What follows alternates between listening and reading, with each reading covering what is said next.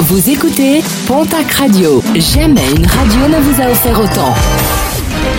L'information locale à 9h, c'est sur Pontac Radio. Bonjour Jean-Marc Courage Sénac très belle journée. Des contrôles toujours aussi nombreux. En deux jours sur le département des Pyrénées-Atlantiques, les policiers ont procédé à de multiples contrôles afin de vérifier les passes sanitaires. Sur 23 établissements concernés, trois d'entre eux ont été verbalisés pour non-respect de ces mesures sanitaires. Quatre clients ont également été verbalisés alors qu'ils n'étaient pas détenteurs du pass. Face à la recrudescence de l'épidémie de coronavirus, la préfecture des Landes a pris de nouvelles mesures pour encadrer la soirée du réveillon de la Saint-Sylvestre. Une soirée écourtée puisque bars et restaurants devront fermer à 2h du matin.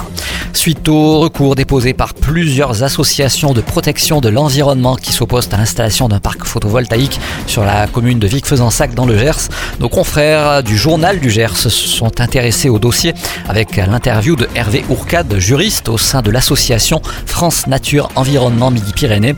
L'occasion de rappeler que l'objet du recours n'est pas lié à la dimension du projet, mais à son installation sur un site où plusieurs espèces protégées coexistent. Pour FNE Midi-Pyrénées, la solution serait la recherche d'une coopération sur la commune entre entreprises, collectivités et le porteur du projet pour implanter des panneaux photovoltaïques sur les toitures ou parkings des bâtiments existants dans ce secteur. En sport, rugby, le maillot pour célébrer les 120 ans de la section paloise a finalement été choisi.